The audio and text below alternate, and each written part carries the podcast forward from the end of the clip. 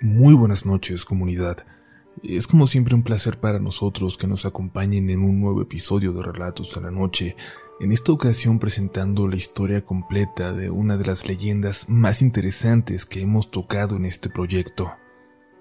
En el ya lejano 2017 hablamos de una pasajera fantasma, como la describían, que una desafortunada pareja se encontró frente a frente en la línea 1 del metro de la Ciudad de México.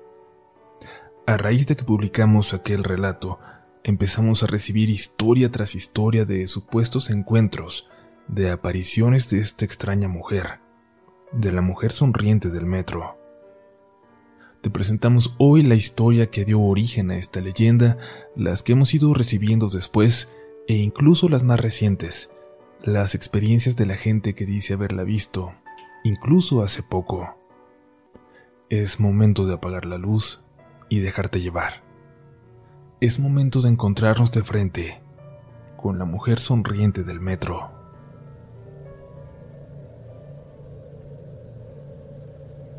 Me han contado muchas cosas extrañas que ocurren en el metro de la Ciudad de México, de cosas que pasan, que se ven en sus estaciones cuando se van quedando vacías, de lo que pasa en sus vagones cuando ya no hay nadie ahí. Supongo que si existen los fantasmas, el metro es un lugar interesante para ellos. Ahora puedo decir que yo tuve mi propia experiencia en él y es quizás lo único sobrenatural que me ha ocurrido en la vida. Con el tiempo descarté mi teoría inicial de que se trataba solamente de una muy elaborada y macabra broma sin ningún propósito, de que fue suerte que me haya topado con eso. Lo descarté cuando me enteré de personas que habían tenido experiencias muy similares a la mía. Esta historia ocurrió en el 2010, cuando no tenía mucho de haber llegado a vivir a esta ciudad, a la capital mexicana. A los pocos meses de que llegué, una amiga que ahora es mi novia tuvo la oportunidad de venir a visitarme un fin de semana. El lunes a la una de la madrugada tomaría el avión de regreso a casa justo para llegar temprano a trabajar, por lo que aquel domingo era la última oportunidad que teníamos para hacer algo en la ciudad. Decidimos, primero como una broma, pero luego realmente entusiasmados, ir a conocer la famosa feria de Chapultepec, y contrario a lo que yo pensaba, no fue muy fácil llegar. Primero creímos inocentemente que podíamos caminar desde la entrada del bosque, por donde está el castillo de Chapultepec, sin tener idea de lo enorme que era. Preguntando, dimos con un transporte colectivo en el que finalmente, ya un poco tarde, pudimos llegar hasta allá. El día fue divertido. Paseamos hasta que literalmente tuvieron que ir a sacarnos de la feria, donde seguíamos comiendo y platicando, incluso cuando la mayoría de los juegos tenían rato de haber dejado de funcionar. Lo que ocurrió aquí puede ser parte importante de este relato o no tener relevancia, pero creo que es necesario que lo cuente. Terminábamos nuestra comida en una banca, no en una zona de comedor ni cerca de la entrada. Era una banca solitaria en uno de los últimos rincones de la feria. Aunque no era muy tarde, el silencio parecía apoderarse por completo de aquel lugar. Las luces se iban apagando y un chico, uno de los empleados de no más de 18 años, nos miró cuando se dirigía hacia la puerta. Ya no pueden estar aquí, nos dijo mientras nos encaminaba a la salida. Agregó, y no les gustaría quedarse más, de hecho. Luego soltó una pequeña sonrisa. Cuando íbamos a la salida, escuchamos que alguien nos hablaba desde la oscuridad de uno de los túneles. ¡Hey! ¡Hey! Cuando volteamos, creímos ver a uno de los chicos de la casona del terror, aún disfrazado, y corrimos riéndonos de los nervios por la broma que suponíamos. Alguien nos acababa de jugar, alguien vestido de fantasma intentando asustarnos. Sin embargo, eso que pasó nos dejó algo nerviosos, sensibles. Es extraño y tal vez, como les digo, no tenga nada que ver o, o tal vez esto nos dejó extremadamente perceptivos para lo que estaba por venir. Ustedes tendrán la mejor opinión. Compramos un refresco y caminamos un rato alrededor de la feria. En un lugar cercano parecía haber un evento, así que decidimos sentarnos ahí cerca para hacer tiempo antes de llevarla al aeropuerto. Después de todo, mi entonces amiga tenía ya consigo la pequeña mochila con la que había viajado.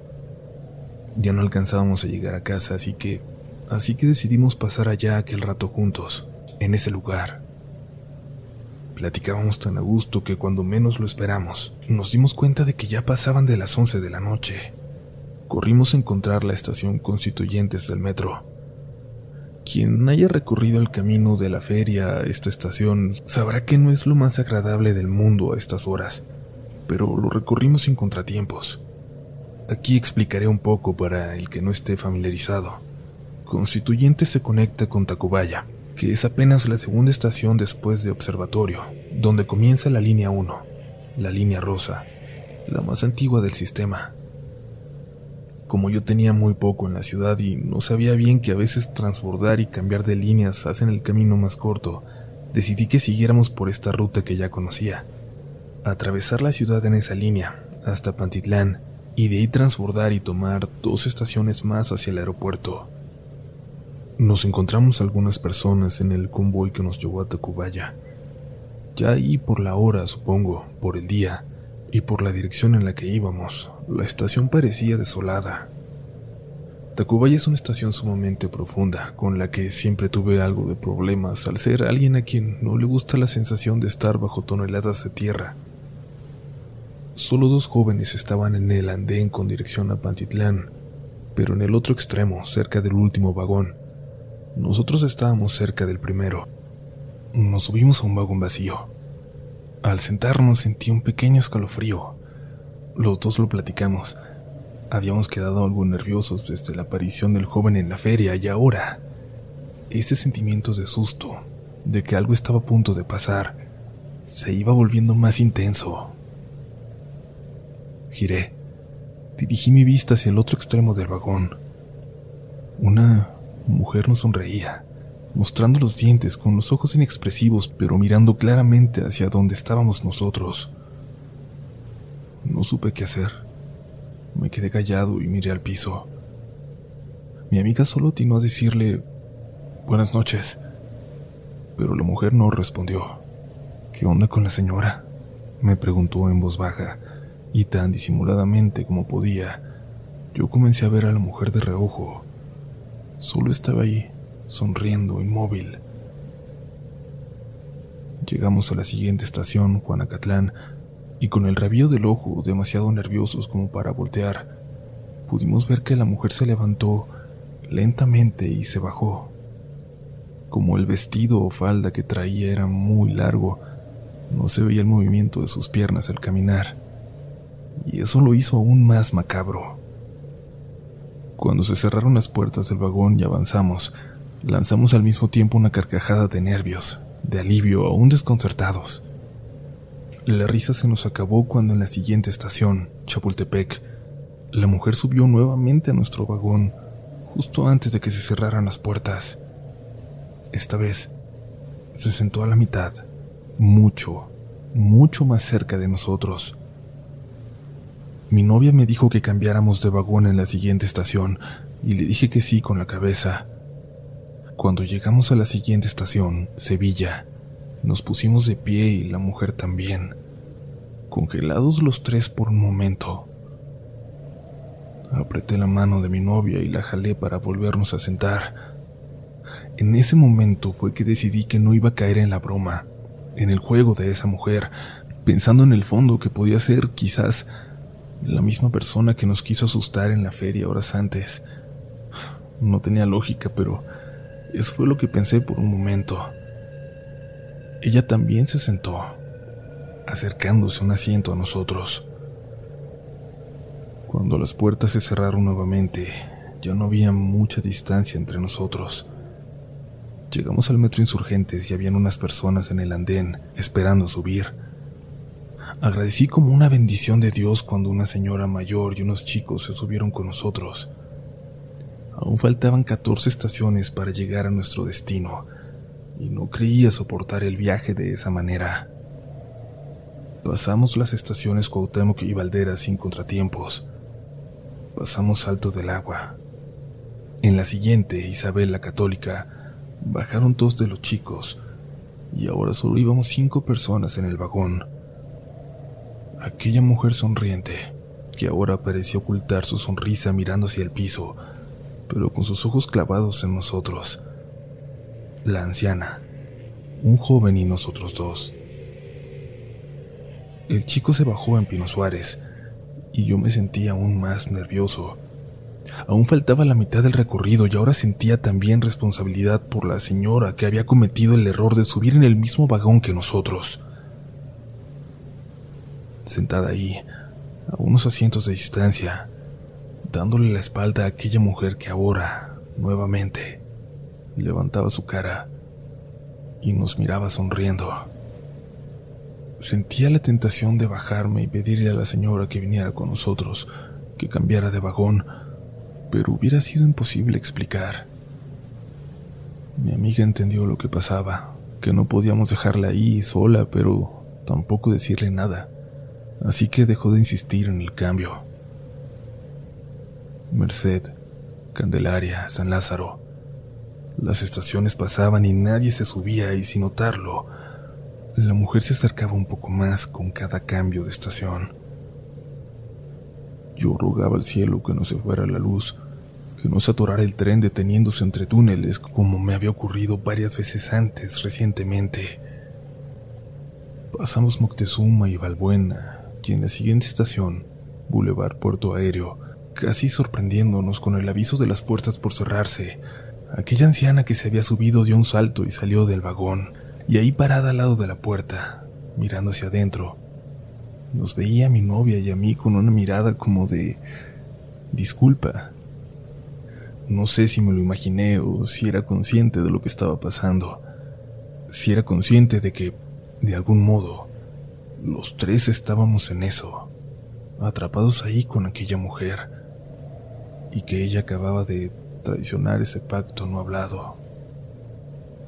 Y ahora estábamos nosotros solos de nuevo, al lado de esa cosa, al lado de esa mujer a la que no podíamos ver fijamente.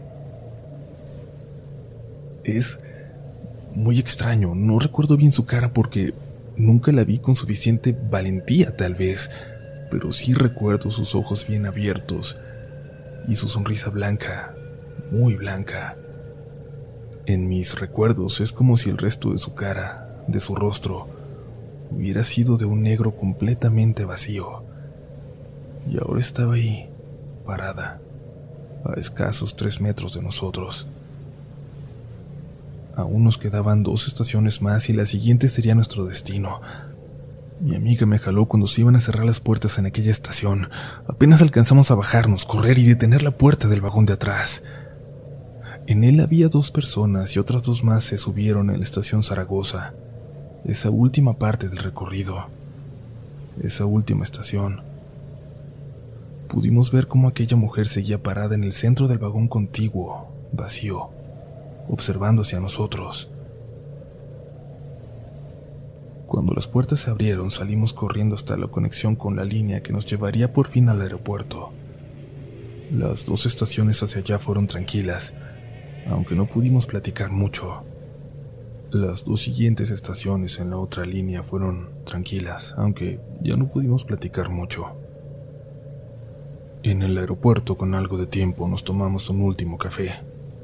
Sé que en el fondo mi novia me lo invitó para que se hiciera tarde, cerrar el metro y yo tuviera un pretexto para no regresar en él a casa, para gastar en el taxi.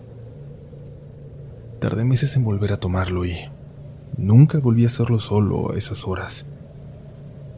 Un año después de eso nos hicimos novios y nos mudamos juntos, y hoy vivimos en San José del Cabo, en Baja California Sur. Ya no hablamos de lo sucedido, y somos felices en esta pequeña ciudad donde no hay metro. Muchas gracias por leer mi historia.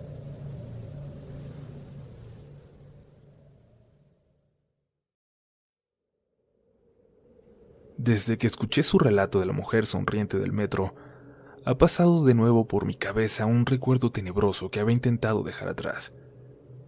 algo que a mí me pasó en mi trayecto de la estación San Cosme a Cuatro Caminos. Era domingo y no era tan tarde, pero fue de esas veces en las que te alegras de ir prácticamente solo. En colegio militar bajaron dos de las personas que iban cerca de mí, en el último vagón, donde me gusta viajar a pesar de la mala fama.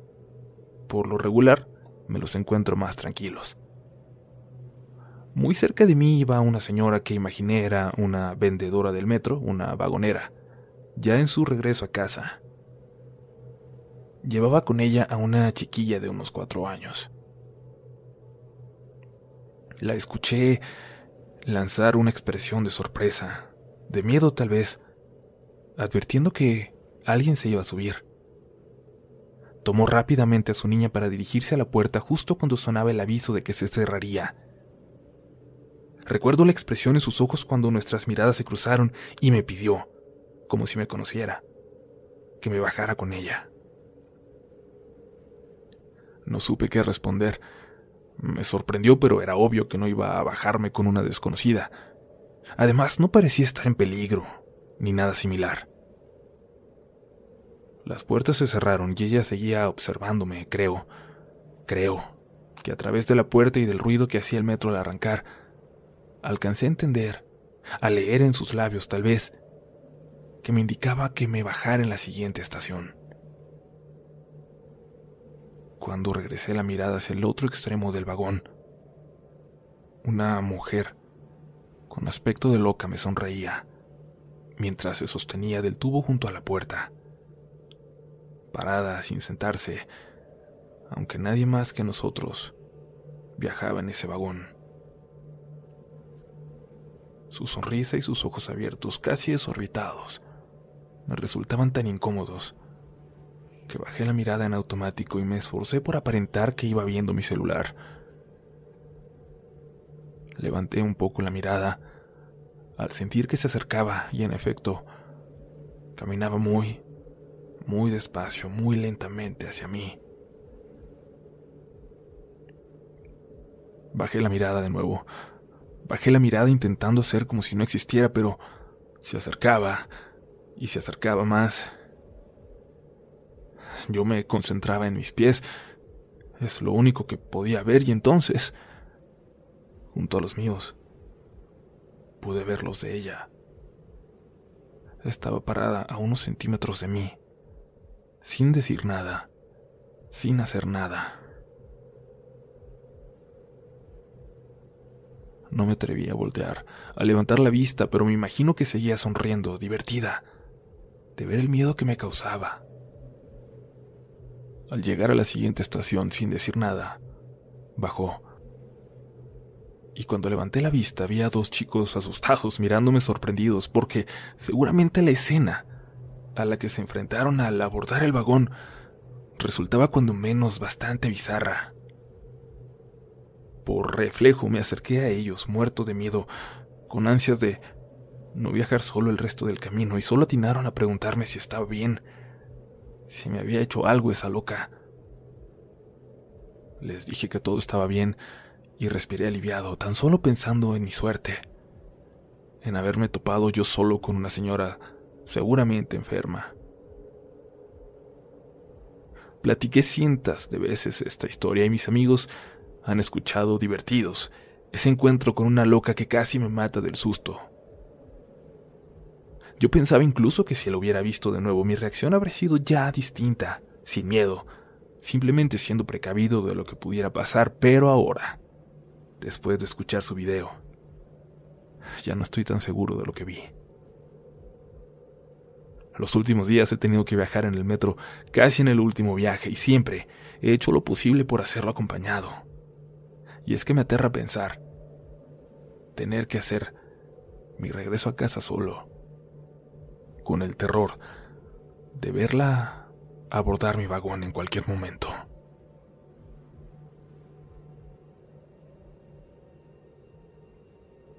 Sigo su canal desde hace más de un año.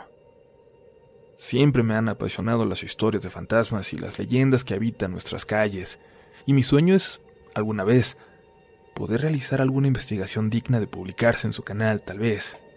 y es que me encantaría colaborar con ustedes. Es por eso que en varias ocasiones me he acercado a lugares donde ocurren algunas de sus historias aquí en la Ciudad de México. A la Casa de las Brujas, las calles del centro histórico, a la calle Río Ebro y al Panteón de Dolores. Con mayor o menor éxito he logrado conocer un poco más de esas leyendas, pero la que me dejó impactado, por lo que pude averiguar, por lo que pude vivir, es la historia referida a la mujer sonriente del metro. Recuerdo que al ver el video le pregunté a mi mamá si ella sabía algo al respecto y me dijo que no, que jamás había escuchado de eso. Ella no es de aquí, pero vive en la ciudad desde los 80, así que no hubiera sido difícil que supiera de esa leyenda. Luego, acercándome con pretextos y al ver la ventana en un momento de confianza, se lo pregunté a varios policías en los torniquetes. Nadie, nadie había escuchado algo al respecto. Y entonces, ya tiempo después, casi por casualidad, me tocó enterarme de una de estas apariciones, hace no mucho, y precisamente en la estación Pantitlán. Luego de trabajar en una tarea, mis amigos me dieron una ventona al metro. De ahí, me dirigí hasta Pantitlán para tomar la línea 1 que me llevaría muy cerca de casa. Era bastante tarde, pero me tranquilicé al abordar el metro a tiempo y también un poco me dio gusto ya no tener que soportar la marea de gente que seguramente se transportaba ahí, algún rato antes. No estaba solo al llegar al andén, pero no puse atención en las dos o tres personas que se encontraban a mi alrededor. Escuché que alguien bajaba las escaleras con dificultad. Era un señor mayor, vestido como el personal de mantenimiento. Bajaba cojeando de un pie y al notarlo me acerqué para ayudarlo. El señor hacía bastante esfuerzo y sudaba, y buscaba algo entre sus bolsas, desesperado, sin embargo, no dejaba de voltear hacia las escaleras. Me atreví a preguntarle si estaba bien y me contestó que sí, como por reflejo, aunque era obvio que algo le preocupaba. Siendo honesto, en ese momento ya no tenía en la cabeza las historias de esa aparición. El señor encontró un teléfono móvil bastante viejito entre sus bolsas e hizo una llamada sumamente nervioso. Como yo estaba muy cerca de él, preocupado, pude escuchar por completo su llamada. Al parecer hablaba con alguien que se encontraba ahí mismo en la estación o muy cerca. Me llamó la atención una frase que repetía con mucha insistencia. Ahí andaba otra vez. Ahí andaba otra vez con que no se vaya a bajar. Me contagió el nerviosismo y la mirada insistente, y entonces ya yo también observaba las escaleras esperando que en cualquier momento bajara un delincuente tal vez por ellas, o algo parecido. Cuando colgó le pregunté de nuevo si necesitaba ayuda y ya más tranquilo. Me agradeció pero me dijo que no cosas raras de aquí nada más, pero todo bien. Se acercó una chica que también notó la palidez del señor, pero él se esforzaba por asegurarnos que todo estaba bajo control. Miren, nos dijo, si les cuento de todas formas no me van a creer. Es una muertita que se pasea a veces por aquí. La chica que se había acercado se rió y caminó dos pasos al costado, convencida de que no había nada que pudiéramos hacer por ese señor y su imaginación. Pero yo quise escucharle con atención, aunque por alguna razón tampoco le creí en esa primera frase. Ante nuestra evidente incredulidad, nos dijo que los muertos no son raros de ver, si miras con atención de verdad. Pero que ella, esa muertita, era diferente. Te clava la mirada y te sonríe, dijo. Aquí, por supuesto. Sus palabras me helaron la sangre porque en ese momento regresó esa historia a mi mente y noté que la chica también se incomodó. Solo súbanse al tren en cuanto pase, nos dijo el viejito, sin quitarle los ojos de encima a la escalera. Por suerte el metro pasó momentos después, y sin dudarlo, lo abordé. La chica subió también y noté que se sentó muy cerca de mí, seguramente con algo de miedo. Lo último que vimos al avanzar fue al señor, tocando una cadenita que tenía en su pecho, sosteniéndola muy cerca de su boca. Ahora, en retrospectiva, pienso que debí quedarme, que debí haber sacado la cámara de mi celular y subir o grabar o por lo menos quedarme con el Señor y escuchar su testimonio. Habría sido un gran video para compartir con ustedes, pero la verdad es que uno no sabe, aunque crea, cómo va a reaccionar ante esas cosas hasta que te topas con una de frente, hasta que te topas con el terror de verdad. Sigo intentando reunir valor suficiente para regresar a esa estación y grabar el último viaje del día.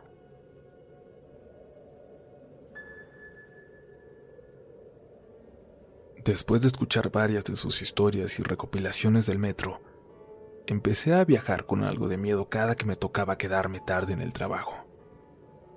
Supongo que a muchos les pasa, que es normal que cuando las historias ocurren cerca de ti o por donde transitas regularmente, no te puedan dejar completamente indiferente, aunque digas que no creas en estas cosas. A veces miraba con atención y sí, con algo de curiosidad también, a las estaciones desiertas cuando pasábamos por ahí. Eventualmente, supongo, vi eso que tanto había buscado en la estación Juanacatlán. Yo viajaba con mi pareja camino a casa de unos amigos. Tenía recargada mi frente en el cristal. Llegamos a la estación y nadie bajó ni subió ahí. Mi novio y yo habíamos discutido rato antes, y ya en ese momento él seguía hablando y hablando, pero yo simplemente no podía ponerle mucha atención. Miraba con más interés las estaciones que íbamos dejando atrás.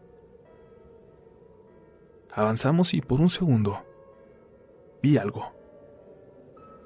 Tan claro que no tengo duda en describirlo. En describirlo por completo. Al terminar el andén, una persona, una mujer, estaba recargada en la pared justo antes de empezar el túnel como si estuviera parada al lado y entonces hubiera recargado su cabeza en la pared con su frente. Raro, ¿verdad? Pues bueno, hay algo más. Y esto me hace saber que lo que vi es algo fuera de la naturaleza, algo que me convence de que las historias que se cuentan de las cosas que habitan en el metro son verdaderas. La mujer estaba flotando, a más de un metro del piso. Y esa imagen me perseguirá por siempre.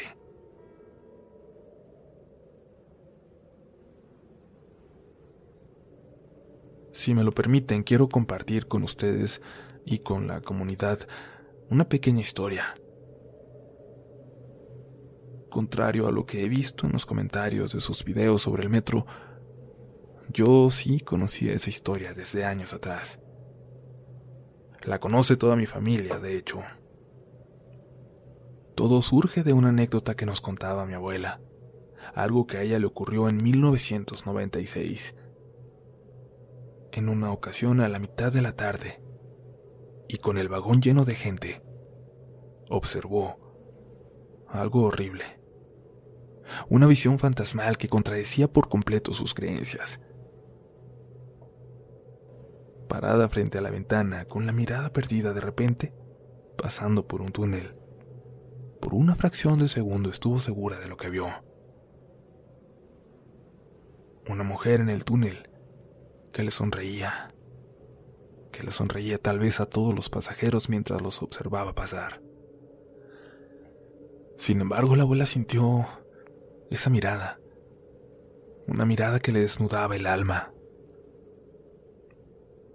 pero pudo, pudo haber sido su imaginación, ¿no? que se hubiera confundido con alguna mancha, con alguna figura a la que su cerebro le dio una forma fantasmal. Eso pensó por unos segundos, hasta que un jovencito que viajaba a su lado le preguntó si ella también la había visto. Esa era una anécdota que todos conocíamos en la familia, incluso nosotros, mis hermanos y yo, que aunque somos también de la Ciudad de México, vivimos desde pequeños en Aguascalientes.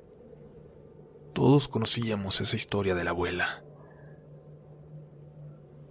Yo conocería el metro hasta 2014, cuando por mis 15 años me regalaron un viaje y estuve algunos días ahí en la capital con mi familia. Fuimos a Teotihuacán, a Xochimilco, a Chapultepec y a todos esos lugares a donde llevan a los turistas. Era mi tercer día en la ciudad. Regresábamos a casa por la noche. Muy al sur, olvido por ahora la línea que nos llevaba hasta allá, pero era de esas de trenes largos donde todos los vagones están unidos y puedes caminar por todo el tren. Veníamos los primos divertidos, platicando y bromeando, pero eventualmente, parecía, el cansancio nos llegó de repente. Uno a uno se fueron acabando las sonrisas y fuimos guardando silencio. Sí, en ese momento se lo atribuimos al cansancio, pero pensándolo bien, fue como si una cortina lúgubre se hubiera extendido por todo el tren que nos llevaba de regreso a casa. Yo venía sentada junto a la puerta, de espaldas a donde entraban, y cansada cerré por un momento los ojos. Al llegar a la siguiente estación sentí que una persona entró por mi lado y luego sentí como si se hubiera alejado por el tren. Ya íbamos en silencio, sí, pero en un instante el silencio cambió de repente. Es muy difícil explicarlo, pero es como si incluso se hubiera perdido la respiración. Cuando volteé a ver a mis primos, observaban hacia la profundidad del tren, justo hacia donde había caminado quien sea que se haya subido a mi lado. Estaban como idos, como en shock, y cuando quise ver hacia donde ellos estaban mirando, la curva que tomó el tren en ese momento me hizo perder de vista una figura. Una figura que apenas pude ver por un instante. Se miraba como alguien parado, mirando hacia nosotros. Segundos después, cuando el tren se emparejó de nuevo, esa persona de negro estaba caminando hacia nosotros, hacia donde estábamos. Pero era como si hubiera avanzado dos vagones en un segundo. No sé cómo explicarlo, y es que parecía que avanzaba despacio, como con pasitos cortitos, pero a la vez se iba acercando muy rápido. Recuerdo que sin decir nada, nos movimos corriendo hacia el frente del tren y poco después llegamos a una estación donde bajamos asustados. Las personas que viajaban en el metro y los que estaban en la estación a la que llegamos nos miraban extrañados. O solo nosotros vimos a esa mujer, o solo nosotros la consideramos como algo fuera de lo común. Aunque yo no tuve oportunidad de verla con claridad, porque salí corriendo en cuanto se acercaba, lo que platicaron mis dos primos que la vieron fue una descripción parecida a esa visión de la abuela. Una descripción que me hizo temblar cuando, una noche de ocio en YouTube, leí el título de su video. La mujer sonriente del metro. Desde entonces llegué a su canal. Llegué a ustedes por una mujer que lamentablemente vi antes de conocer esa leyenda. Gracias por leer mi historia.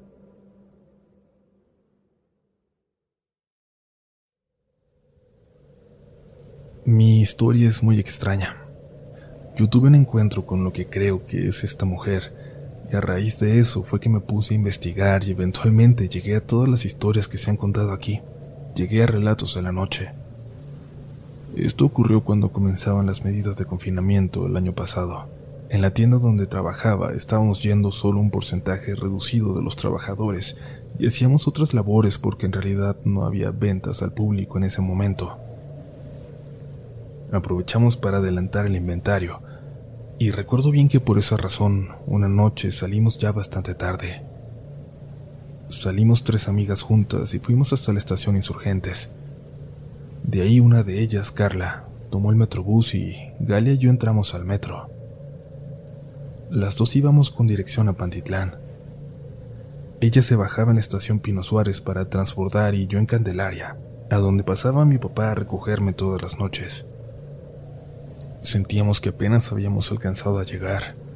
Debía ser de los últimos trenes de la noche, si no el último. Veníamos completamente solas en el vagón. O al menos eso es lo que nosotras creíamos. Estábamos platicando cosas del trabajo hasta que nos dimos cuenta de que Galia ya casi se tenía que bajar. Nos abrazamos.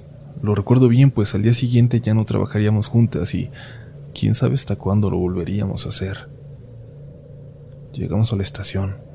El convoy se detuvo. Las puertas se abrieron.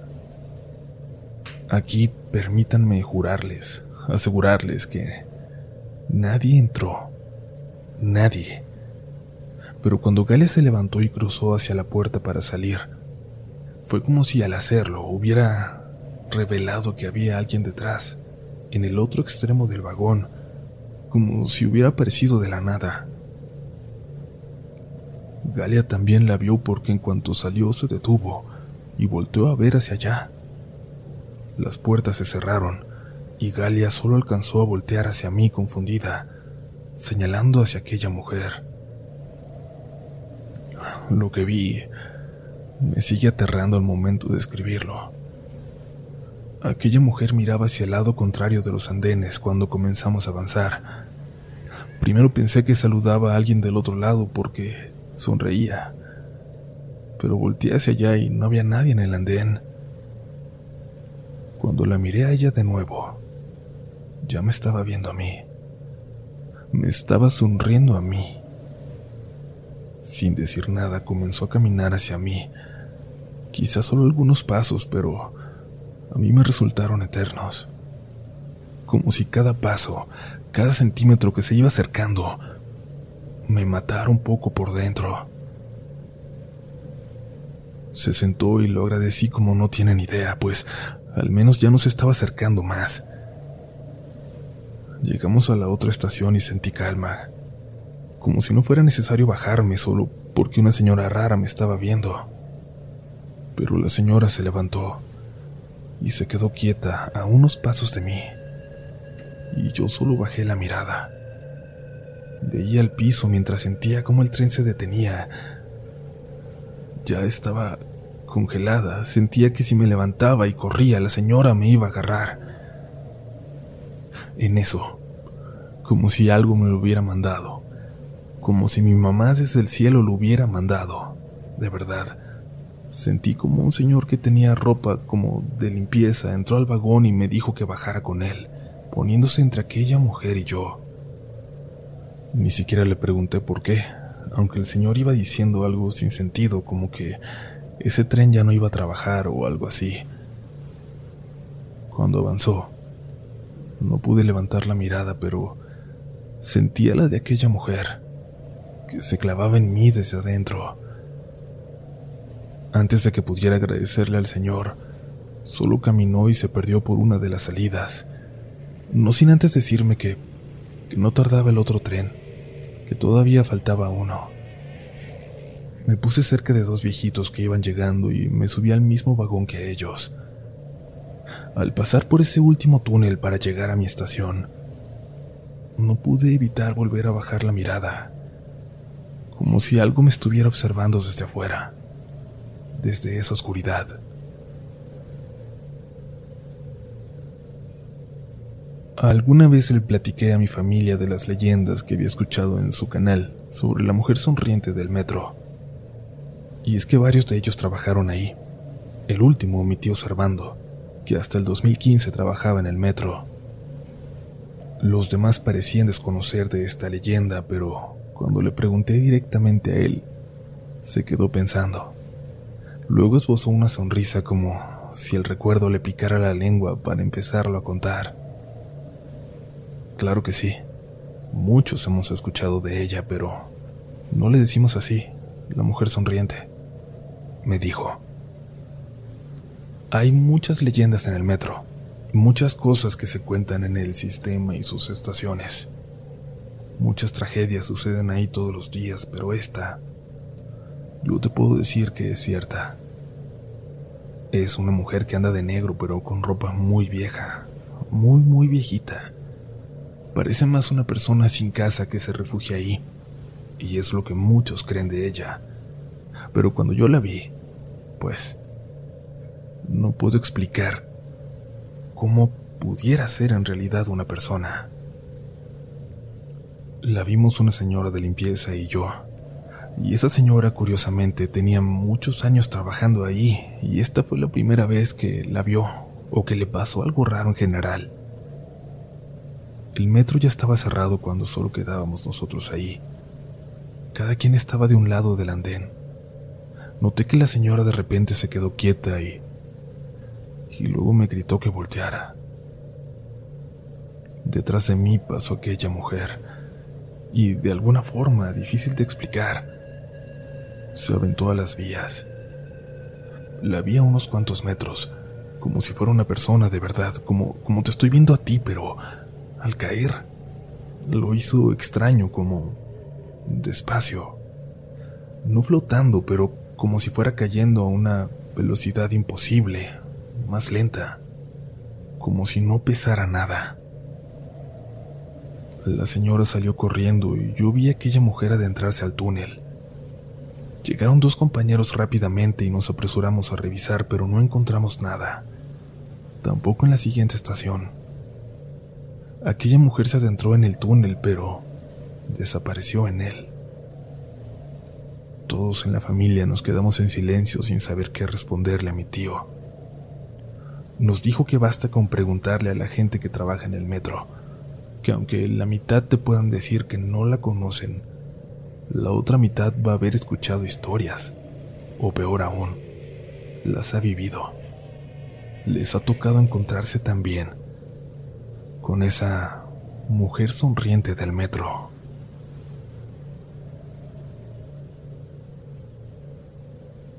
Si te gusta este contenido, no dudes en suscribirte para que estés pendiente de lo nuevo que tenemos cada semana. Síguenos también en Instagram y Twitter, donde nos encontrarás como RDLN Oficial. Y también puedes suscribirte a YouTube, donde tenemos varios relatos nuevos cada semana. Esto es Relatos de la Noche.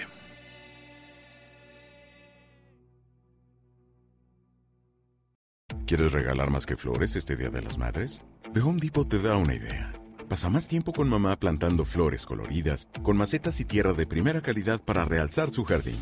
Así sentirá que es su día todos los días. Llévate tierra para macetas Bigoro por solo $8.97 y crece plantas fuertes y saludables dentro y fuera de casa. Recoge en tienda y sigue cultivando más momentos con mamá en The Home Depot. Haces más, logras más. Más detalles en homedepot.com diagonal delivery. Okay, round two. Name something that's not boring. A laundry? Ooh, a book club. Computer solitaire, huh? Ah, oh, sorry, we were looking for Chumba Casino. That's right. ChumbaCasino.com has over 100 casino style games. Join today and play for free for your chance to redeem some serious prizes. ChumbaCasino.com. No purchase necessary. Full prohibited by law. 18 plus terms and conditions apply. See website for details.